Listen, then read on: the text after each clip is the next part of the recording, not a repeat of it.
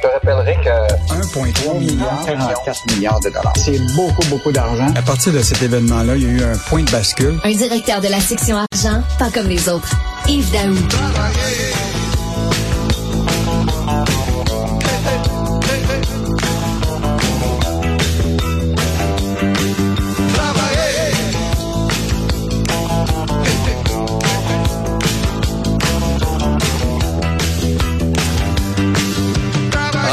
Je suis convaincu que c'est la chanson qu'il aimerait faire jouer dans les corridors du ministère de l'Éducation en ce moment, alors qu'on a euh, au-dessus de 15 000 postes à pourvoir dans le réseau. Mais c'est plutôt chez Walmart que ça a l'air de jouer cette chanson-là en ce moment. Il y a 300 postes à combler, puis on a reçu pas mal plus de candidatures que ça. Écoute, euh, Alexandre, c'était une surprise cette histoire-là parce que, écoute, on se fait parler de la pénurie de main-d'œuvre dans le commerce de détail depuis deux ans. Tu comprends ça en disant, écoute, il manque de main-d'œuvre partout. Mais là, bon, on en a parlé euh, tous euh, tous les deux hier de l'ouverture de ce nouveau magasin-là, qui est le premier investissement majeur de Walmart au Québec depuis dix ans. Mais là, Hier, nous, ils nous avaient déjà parlé qu'il y avait 300 postes qui avaient été comblés, mais ce qu'on a appris à la suite de l'entrevue, c'est qu'ils ont eu 3000 candidatures pour ces 300 postes-là. En pleine pénurie, 10 c'est fou. candidats- C'est 10, can- 10 candidats pour chaque poste. Et donc, euh, évidemment, ce qui, ce qui euh, illustre très bien ce, ce, ce cas-là, c'est est-ce qu'on est, on commence à sentir maintenant qu'effectivement la pénurie de main d'œuvre commence à, baisser. Et là, c'est intéressant. J'ai été voir les chiffres là, euh, de, des postes vacants au premier trimestre de 2023. Là. Et là, tu vois tranquillement que le nombre de postes commence à, baisser de, de, postes vacants.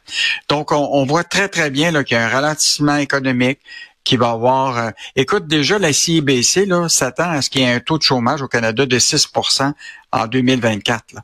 Donc, euh, tu vois déjà là que le ralentissement commence à, à s'effectuer.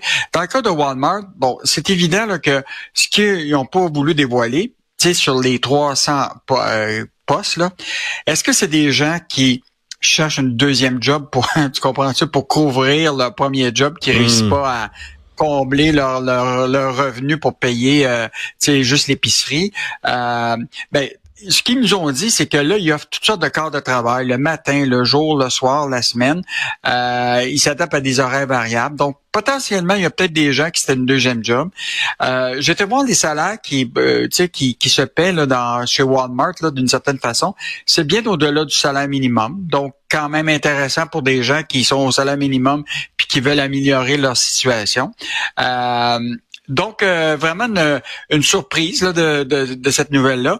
Et ce qui est encore intéressant, c'est que ça, c'est la première fois que je vois ça. Tu sais, mettons les employés, quelqu'un qui va chez Walmart qui devient employé, écoute, il a le droit à une remise de 10% sur les achats qu'il achète à l'intérieur du magasin. Il y a un programme d'actionnariat. Euh, ils peuvent compter, c'est un programme de télémédecine pour eux, pour leur famille. Tu sais, les entreprises sont rendues là. C'est-à-dire que pour attirer les gens, on l'a vu, tu peux avoir une île privée. Hein? Ben là, tu as, la télémédecine, pro- programme d'actionnariat, tout ça. Donc, les, les entreprises vont devoir effectivement s'adapter là, à, à un nouveau monde du travail. Mais là, ce qui me, moi qui me frappe davantage, c'est que, écoute, le Conseil québécois du commerce du détail multiplie les conférences partout pour dire, écoute, on a une pénurie de main-d'œuvre, etc. Puis là, tu as 3000 entrevues pour 300 postes chez Walmart. Écoute, il y a peut-être quelque chose qui se passe, puis une tendance qu'il va falloir euh, absolument euh, observer au cours des prochaines semaines. Euh, Qu'est-ce qui arrive avec le marché de l'emploi? Puis est-ce qu'on s'en va vers une forme de ralentissement économique? Ou est-ce que là, finalement, euh, ben là, tu peut-être que si tu cherches une job, ça va être plus difficile. Ouais, puis peut-être que des gens qui vont en chercher une, une deuxième job chez Walmart en ce moment, Yves, ben c'est les millénarios parce que dans les prochains mois, l'avenir économique pour eux est pas super reluisant. Écoute, la RBC a sorti ça euh, hier. c'est la banque euh, RBC, le Royal Bank of Canada. Et écoute, c'est un portrait de ce qu'on appelle le fameux ratio euh, d'endettement. Et là, je sais, pas, tu connais, tu commences à comprendre beaucoup, certain, Alexandre, l'économie maintenant, parce que depuis qu'on s'en parle, mais c'est pas compliqué. C'est qu'actuellement, là, quand tu as un ratio de dette par rapport à tes revenus, mettons à 250% ça veut dire que pour chaque dollar que tu as de revenus, tu en dois 2,50 en dette. Ouais, c'est pas idéal. Et là, les, Et donc, là, actuellement, les Canadiens là, de 35 et 44 ans sont endettés d'un ratio de 250% et ceux qui sont de moins 35, 35 euh, ans, c'est 165. Là, ça veut dire que là, pour un dollar de revenu, tu dois un dollar et 65. Là, évidemment, le portrait porte beaucoup sur les gens qui ont une hypothèque. Donc, euh, tu as beaucoup de jeunes encore, tu sais, euh, qui sont des jeunes propriétaires. Et là, évidemment, c'est eux autres qui sont frappés beaucoup par cet endettement-là, parce qu'évidemment, les taux d'intérêt ont bondi. Et là, la banque, euh, qui dans son rapport, là, dit qu'il faut s'attendre à une augmentation des paiements mensuels en 2024 de 25 Hmm. Donc, ça veut dire que là, les gens vont être effectivement plus endettés. Mais il faut quand même pas oublier que tu peux avoir ce ratio de dette par rapport à tes revenus, mais tu as aussi le ratio de dette par rapport à ton actif.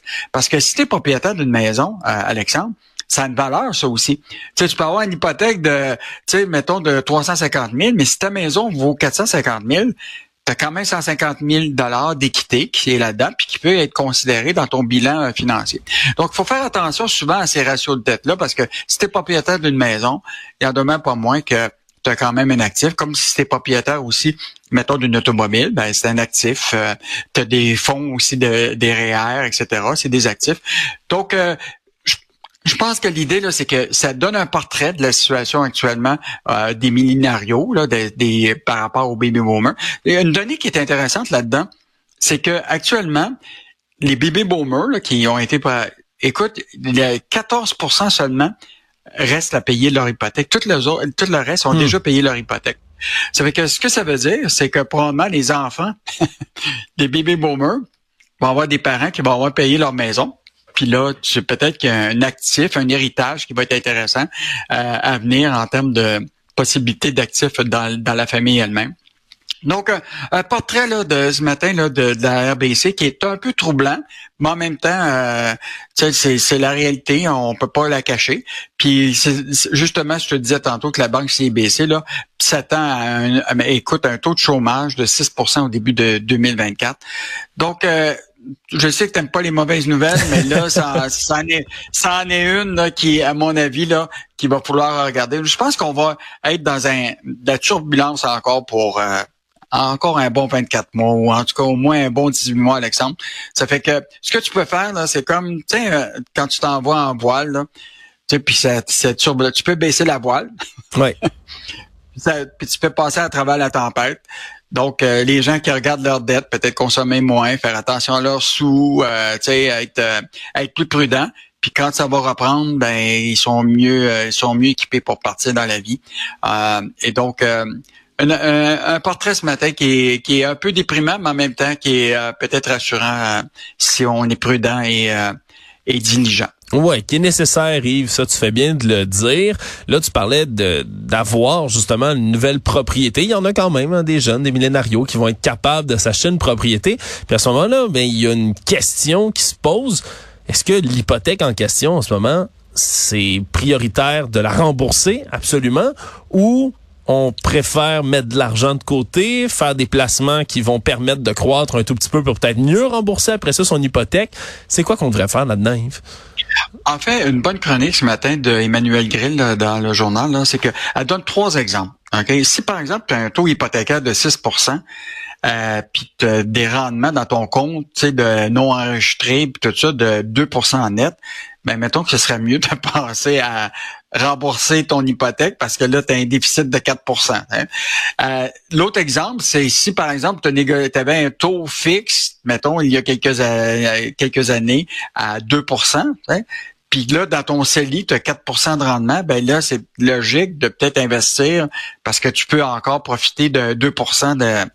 Puis là, je pense que le troisième exemple, c'est celui qu'on, que probablement beaucoup de gens vivent. ils ont un taux hypothécaire de 6 mais dans leur CELI ou à la bourse, ils ont un rendement un peu plus que 6% Alors là, ça va être à, regarder avec le planificateur financier. Est-ce que c'est mieux de rembourser ton hypothèque ou d'investir pour avoir un rendement de 8 puis 10% dans des fonds communs?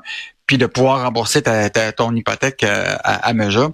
Donc, euh, il y, a, des choix qui vont être euh, à faire pour plusieurs parce que juste te dire qu'il y a une grande quantité de gens qui doivent renouveler en, en septembre, puis en 2024, euh, il était à taux variable. Puis là, il faut qu'ils décident à taux fixe parce que là, il y a potentiellement un, un, autre taux directeur qui va venir encore cette année parce que l'inflation n'est pas résorbée. Euh, donc les gens, les gens vont avoir des choix difficiles. En tout cas, ceux qui sont propriétaires de maisons, là, ils vont avoir des choix difficiles à faire au cours des prochains mois. J'espère que les banques vont être plus flexibles qu'ils l'ont été dans le passé pour aider les gens à passer à travers cette, cette tempête-là. Mais euh, on s'entend à ce que ça, il va y avoir des moments euh, peu difficiles pour ceux qui sont propriétaires de maisons parce qu'il faut pas oublier que en plus t'as pas juste l'hypothèque, hein, t'as tous les frais afférents à une maison, les taxes municipales, les, euh, etc. Donc euh, peut-être pensez-y bien avant de d'acheter une maison, peut-être louer pendant un bout de temps, puis d'acheter plus tard, ou Alexandre, comme on l'a dit tantôt, t'attends que tes parents te donnent un héritage. Exact, exact. C'est ça qu'on va attendre.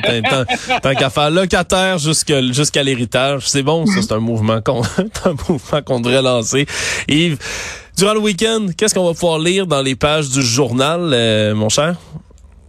En fait, deux affaires que je te souligne, euh, Alexandre. C'est d'abord euh, le, journal a fait un sondage auprès des Québécois durant l'été pour sonder un peu leur état d'âme. Et ce qui est intéressant, c'est que ça, c'est les résultats qui vont être connus demain dans le journal. Et on voit de plus en plus que les Québécois, ils sont anxieux par rapport à leur pouvoir d'achat. Ça, là, puis on va faire le tour de cette question-là, autant parce qu'ils sont inquiets au niveau de l'inflation alimentaire, puis les taux d'intérêt, on vient d'en parler. Mais dans le cas de l'inflation alimentaire, ce qu'on remarque très clairement, c'est que les gens ont arrêté d'acheter certains produits.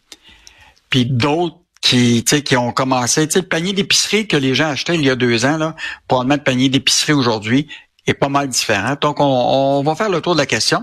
Et une bonne histoire positive, Alexandre. Oh, oh. Écoute, dans une, oui, dans une famille, québécoises. Euh, ils sont tous des, euh, des pilotes d'avions commerciaux. Donc, Stéphanie Léopold, qui a 27 ans, vient de réaliser son premier vol comme pilote d'Air Transat aux côtés de son père, Sébastien, qui travaille pour Air Transat depuis 1997. Oh. Puis lui, elle, elle rejoint son frère Alexandre, Charles-Antoine, qui a 88, 28 ans, qui pilote aussi chez Transat. Donc, trois enfants, dans une même famille qui sont pilotes d'avions commercial euh, avec euh, avec Transat. Donc une histoire inspirante.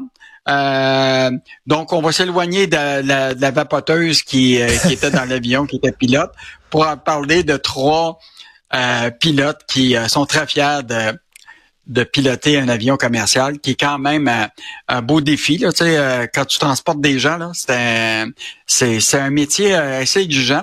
Puis, euh, je, sais pas si toi tu voyages des fois, là, mais tu sais, en avion, les Québécois, quand y a, les avions atterrissent, là, on applaudit. Tout le monde applaudit. Hein? On applaudit ça. Je comprends pas d'où ça vient cette tradition-là, Yves. Là, les fameux applaudissements. Bravo de, de, nous avoir ramené à bon port.